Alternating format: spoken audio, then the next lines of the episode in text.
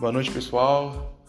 Hoje nós discutimos um pouquinho sobre o que é hidráulica, os conceitos básicos a respeito de hidráulica, as vantagens e desvantagens na utilização de um sistema hidráulico e o princípio né, de funcionamento de um sistema hidráulico.